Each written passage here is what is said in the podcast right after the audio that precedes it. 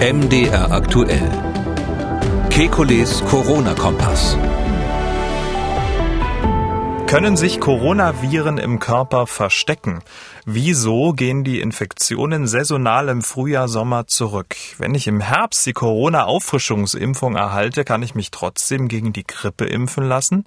Abakterielle Prostatitis, Gesichtslähmung, verschwinden solche Impfreaktionen wieder? Sollte man nach einer Impfung prophylaktisch einen Gerinnungshemmer einnehmen? Ist im September eine Feier mit 100 Personen wieder möglich? Wie steht es um die Langzeitnebenwirkungen von mRNA-Impfstoffen? Damit hallo und herzlich willkommen zu einem einem Kekules Corona-Kompass Hörerfragen Spezial. Nun mit Ihren Fragen und die Antworten kommen vom Virologen und Epidemiologen Professor Alexander Kekulé. Ich grüße Herr Kekulé. Guten Tag, Herr Schumann. Frau Arndt aus Bremen hat geschrieben, besteht theoretisch die Möglichkeit, dass sich Coronaviren nach einer überstandenen Erkrankung in den T-Zellen verstecken, somit eine erneute Erkrankung ohne Infektion von außen entstehen kann, ähnlich wie die Herpesviren in den Nervenzellkörpern im Körper überdauern und bei einer ja, gestörten Immunabwehr des Körpers reaktiviert werden. Vielen Dank und viele Grüße. Bei Coronaviren kennen wir das bisher nicht. Ähm, es gibt natürlich immer Überraschungen. Wir haben ja kürzlich mal eine Studie besprochen, dass Teile von Coronaviren möglicherweise eine ganze Weile überwintern können irgendwo im Körper. Aber ähm, dass jetzt wirklich das Virus selber, wie bei den Herpesviren, so eine echte ähm, versteckte Infektion, so eine latente Infektion sagen, machen würde, das kennen wir da nicht. Und das halte ich jetzt auch für unwahrscheinlich. Das passt eigentlich sonst auch nicht zum Vermehrungszyklus dieser Viren. Dr. Hirsch aus Kaufbeuren hat angerufen und diese Frage bei einem Patienten, der in China zweimal mit einem chinesischen Impfstoff geimpft worden ist, jetzt aber für die weitere Zeit in Deutschland ist, ähm, ob er nochmal geimpft werden soll mit einem hier zugelassenen Impfstoff oder ob das nicht notwendig ist. Ich würde das machen. Ne? Ich würde den nochmal impfen für alle Fälle, ähm, weil ähm, erstens sind in China mehrere Impfstoffe unterwegs. Die haben einen Vektorimpfstoff, den sie verwenden und ähm, mehrere Proteinimpfstoffe. Und da sind die Daten einfach widersprüchlich, um es mal vorsichtig auszudrücken. Ähm, wir wissen, dass auch in China zum Teil jetzt zum dritten Mal geimpft wird, je nachdem, was man bekommen hat. Ähm, und äh, der Sinopharm-Impfstoff, ähm, da ist es so, dass die dritte Impfung jetzt dort empfohlen wird. Auch in den Vereinigten Arabischen Emiraten ist es so, dass jetzt die dritte Impfung empfohlen wird mit dem chinesischen Impfstoff. Und da würde ich sagen, wenn der schon hier ist, würde ich ihm dann etwas, was hier zugelassen ist, geben. Herr Kraus hat gemailt. Offensichtlich unterliegt das SARS-CoV-2-Virus auch einem gewissen saisonalen Einfluss. Ähnlich wie letztes Jahr sinkt die Häufigkeit im Mai stark ab und die Situation entspannt sich. Wieso gibt es diese Saisonalität, nicht nur bei SARS-CoV-2? Und wo versteckt sich das Virus im Sommer? Ist diese Saisonalität jeweils umgekehrt zu den Ländern auf der Süd- und Nordhalbkugel der Erde? Viele Grüße, Herr Kraus. Äh, ja, da, um das letzte zu beantworten, das ist genau so. Also ähm, immer da, wo gerade Herbst und Winter ist äh, und äh, sozusagen Erkältungssaison ist, äh, da sind diese Erkältungsviren unterwegs. Das kennen wir bei der Influenza, aber auch bei anderen Erkältungsviren. Übrigens wird der Influenza-Impfstoff deshalb auch immer für die Nordhalbkugel und für die Südhalbkugel dann zeitversetzt ein halbes Jahr äh, später ähm, produziert. Ähm, warum ist das so? Ja, das, wir haben immer mehr Hinweise, woran das liegt. So ganz verstanden haben wir es interessanterweise nicht, wie das oft bei so einfachen Fragen in der Wissenschaft ist. Ähm, also es sieht so aus, als hätte das mit der Lufttemperatur zu tun, mit der Luftfeuchtigkeit zu tun und mit dem Verhalten der Menschen, dass sie in geschlossenen Räumen sind. Diese drei Faktoren spielen eine Rolle, weil äh, nach, bei bestimmter Luftfeuchte und gewisser Temperatur sich, ähm, äh, wenn ich so sagen darf, optimale, äh, optimal fliegende Viruspartikel bilden beim Ausatmen. Das sind ja kleine Tröpfchen, die wir ausatmen und die, da muss dann die Feuchtigkeit verdunsten, damit die weit fliegen können. Und dahinter entstehen dann solche kleinen Kondensationskerne, so, so, so äh, praktisch Mini-Staubpartikelchen, die dann halbwegs trocken sind und die können sehr weit fliegen, so, so ähnlich wie Zigarettenrauch. Und dieser Effekt, der braucht eben bestimmte Voraussetzungen, die sind im geschlossenen Raum besonders gut gegeben, die brauchen bestimmte Temperatur und Feuchtigkeit und das hängt wohl, das ist wohl der Haupteffekt, warum wir diese Saisonalität haben. Ähm, der zweite Effekt ist, dass die Menschen halt im Sommer eher draußen sind und im Winter eher drinnen und das wissen wir ja jetzt seit Corona ganz genau, dass das in geschlossenen Räumen mit vielen Leuten gefährlich ist. Und ein weiterer Effekt, den man immer so diskutiert hat, wo ich aber, das ist sozusagen nicht mein, mein Favorit, ist, aber den muss ich der Vollständigkeit halber erwähnen, ist, dass man ja weiß, dass die Schleimhäute im Winter eher äh, anfällig sind. Die Kälte, die Austrocknung schädigt die Schleimhäute und dass man sagt, vielleicht ist auch die Immunität in den Atemwegen dann dadurch schlechter, weil einfach die, die Kälte und die Trockenheit ähm, den Schleimhäuten zusetzt.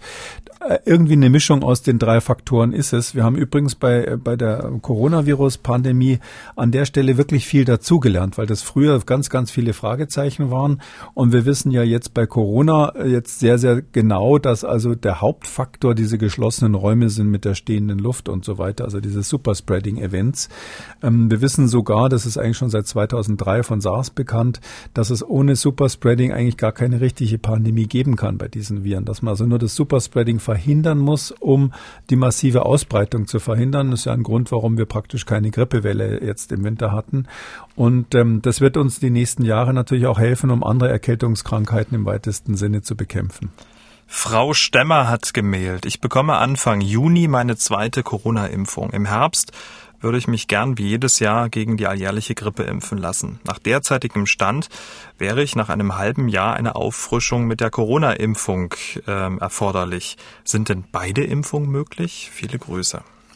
Ja, das kann man nach meiner Meinung einfach äh, völlig unbedenklich machen. Ähm, ist auch nicht ganz klar, ob diese Auffrischung notwendig ist. Also ähm, das mit dem halben Jahr ist einfach so eine Vorsichtsmaßnahme, weil man da nicht so viele Daten hat, hat man gesagt, na gut, gilt erst mal ein halbes Jahr, insbesondere natürlich für den GGG-Pass. Aber es ist so, dass ich mir gut vorstellen kann, dass man bis zum Herbst dann das nochmal revidiert und sagt, das gilt länger, man muss keine Auffrischungsimpfung machen. Und dann ist ja auch noch völlig klar, womit man die macht da kann ich nur noch mal dran erinnern, dass Moderna eigentlich den Ansatz verfolgt, dass sie jetzt ganz massiv testen, ob sinnvoll ist, ähm, eine an, an die Varianten angepassten Impfstoff zu machen. Die nehmen also die südafrikanische Variante so als Prototyp für diese neuen ähm, Varianten, wo offensichtlich Zweitinfektionen möglich sind. Gibt es ja noch die Südafrik äh, südamerikanische, brasilianische, die britische natürlich und jetzt aktuell hat ja auch die, die indische schon den Status Variante Variant of Concern, also bedenkliche Variante bekommen. Und ähm, all die ähm, werden möglicherweise durch einen anders, anderen Impfstoff dann besser abgedeckt. Das wäre sozusagen die Impfung 2.0. Und Pfizer ist eher dabei, im Moment noch zu untersuchen, ob man nicht einfach, wenn man mit dem gleichen Impfstoff nochmal impft, das Immunsystem so nochmal anschubsen kann, dass es dann auch gleich die Varianten mit einkassiert. Ähm, eins von beiden wird wohl kommen, aber es ist keineswegs sicher, dass das nach sechs Monaten ist. Vielleicht noch ein letztes. Die, die, das Robert Koch Institut empfiehlt ja ähm, äh, im Umfeld der Corona-Impfung 14 Tage Pause zu machen ähm, zu anderen Impfungen, also den Impf Impfabstand von 14 Tagen einzuhalten. Das ist eigentlich unüblich bei, bei Impfstoffen, die keine Lebendimpfstoffe sind. Und ähm, das hat man hier wirklich aus äußerst besonderer äh, Vorsicht gemacht, weil es einfach ein erste, erster Impfstoff ist, den man noch nicht kennt, wo man nicht weiß, ob es vielleicht irgendwelche Interferenzen gibt, dass er dann schwächer wirkt. Und es kann auch gut sein, dass diese Empfehlung dann im Herbst wieder aufgehoben wird, wenn man, wenn man sieht, da, darauf kommt es eigentlich nicht so sehr an, sodass möglicherweise dann auch ohne Sicherheitsabstand Influenza und äh, Covid-19, sofern es überhaupt nötig ist bei Covid-19, ähm, gegeben werden können. Caroline aus Gotha hat uns geschrieben. Ich bin 31, arbeite als Erzieherin im Kindergarten. Vor sechs Jahren wurde mir operativ ein großer Sequester an der Lunge entfernt. Weiterhin leide ich an verschiedenen Allergien. Die Grippeimpfung habe ich in den vergangenen Jahren nicht mehr machen lassen, da es mir danach sehr schlecht ging.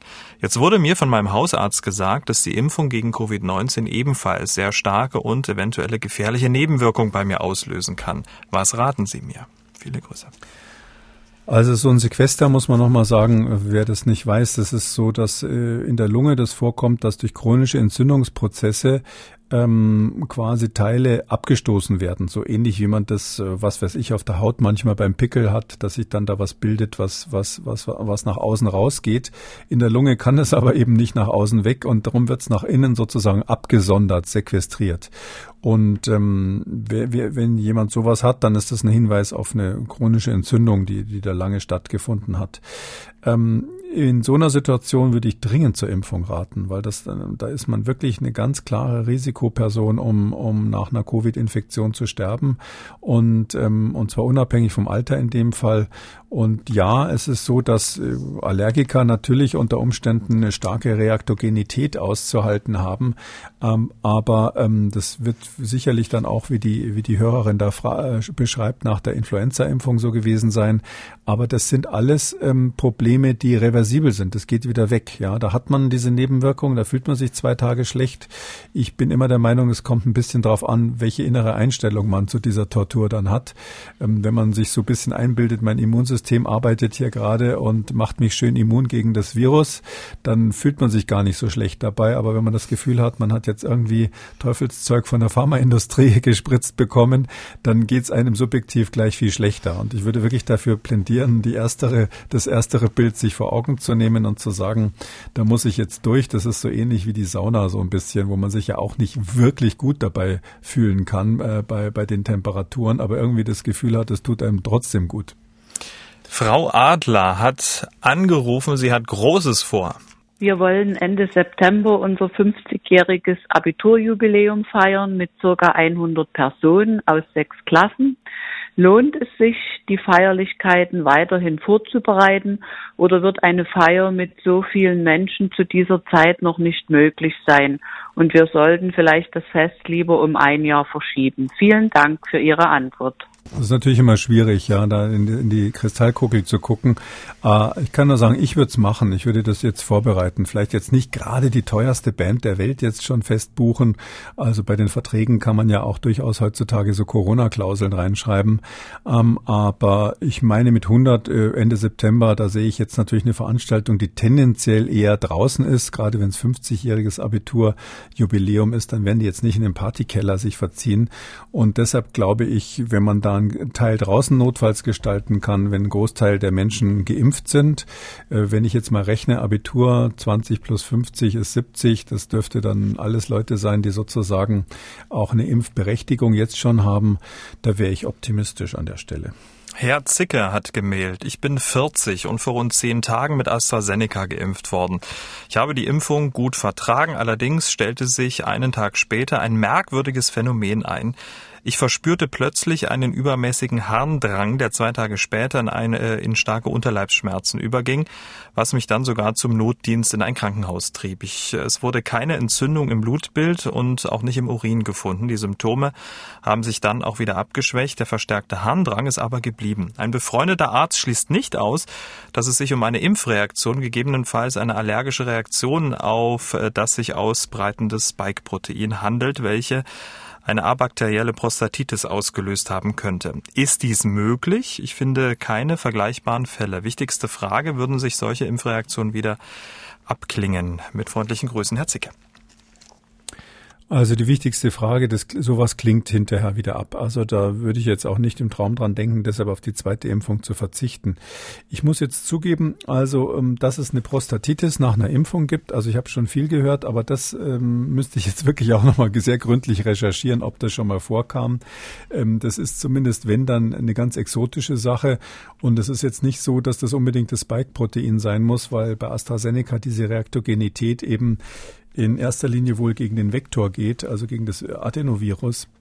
Und möglicherweise, das ist nicht ganz klar, ähm, auch ein Teil davon eben Verunreinigungen geschuldet, äh, geschuldet sein könnte, wie wir beim letzten Mal besprochen haben. Aber ähm, ich würde jetzt erstmal sagen, das war höchstwahrscheinlich eine Koinzidenz, also etwas, was zufällig zusammengetroffen ist. Ähm, das halte ich für unwahrscheinlich, dass sich das wiederholt nach der Zweitimpfung und sogar auch für unwahrscheinlich, dass es mit der Impfung zusammenhing.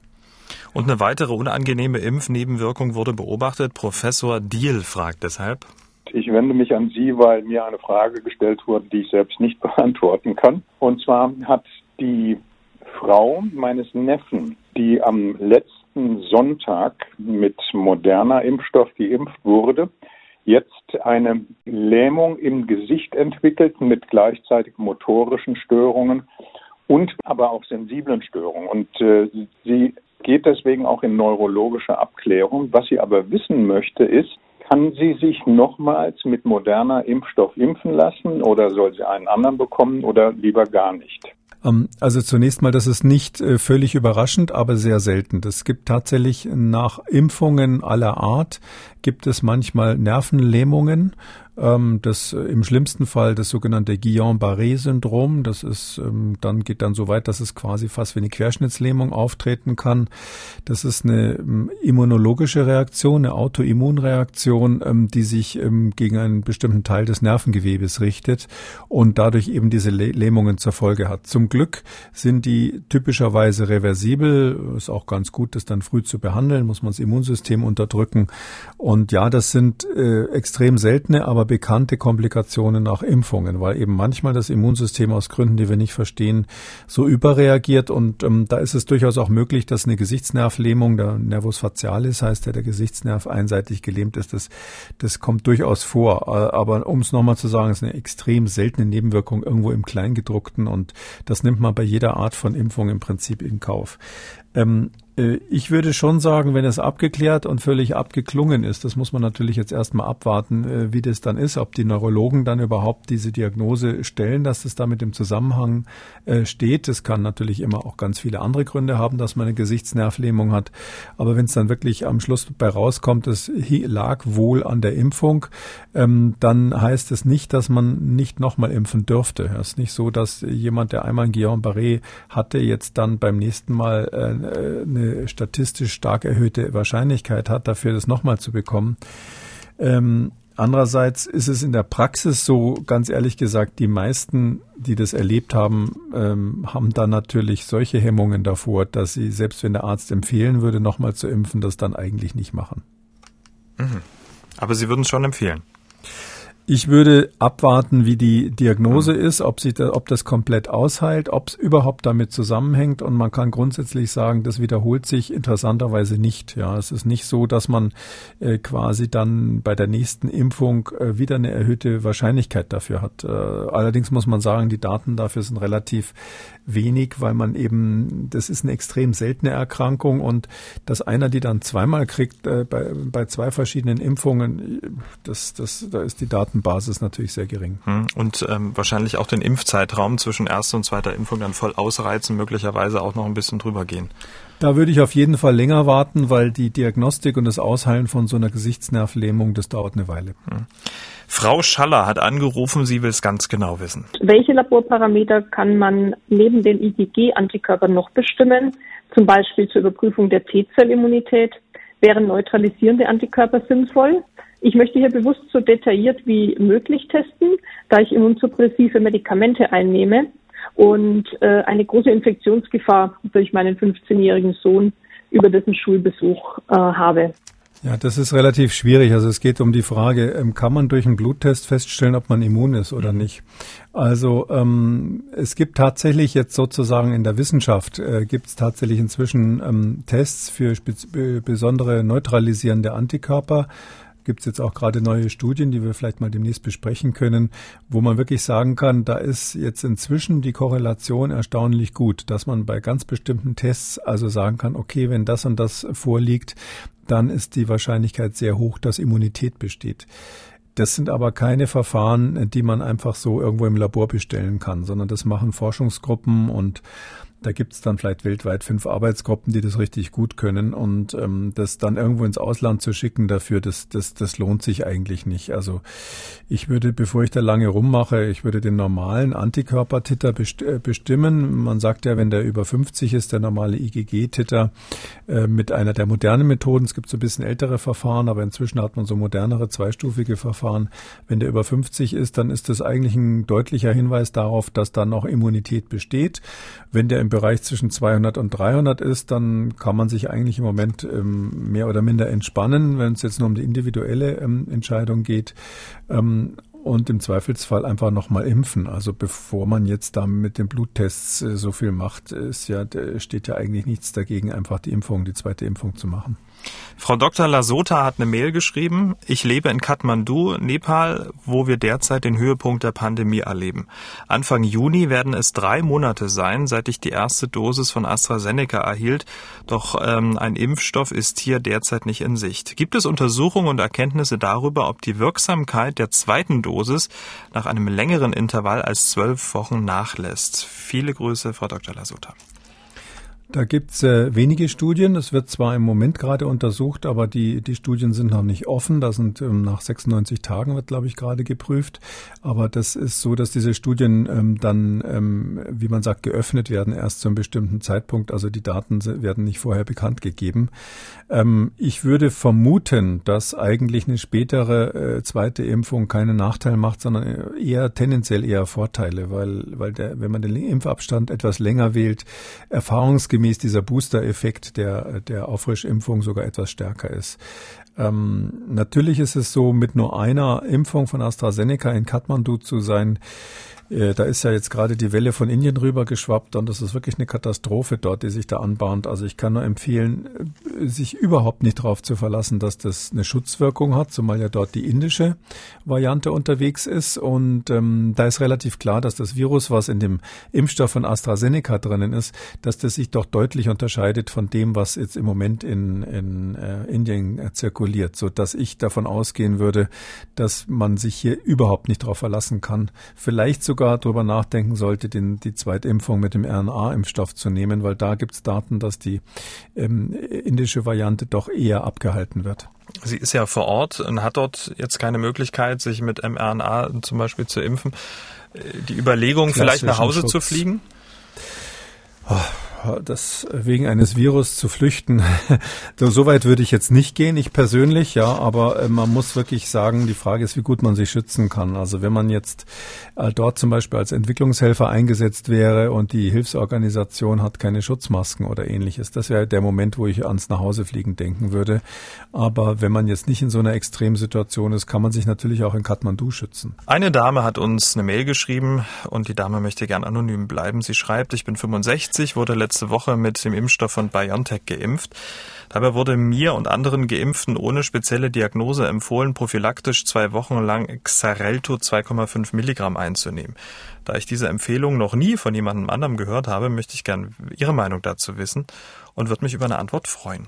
Also die Idee, einen Blutverdünner ähm, zu nehmen, Xarelto ist so ein Blutverdünner, ähm, als, als Prophylaxe nach der Impfung und dann auch noch bei BioNTech finde ich jetzt spontan abwegig, muss ich ganz ehrlich sagen. Will jetzt keinen Kollegen da angreifen, der das offensichtlich empfohlen hat, aber ähm, es ist so, dass es ja überhaupt keine Hinweise gibt, dass man ähm, überhaupt nach äh, BioNTech-Impfungen, also RNA-Impfstoffen, überhaupt Thromboserisiken hat. Da in diese Richtung geht es.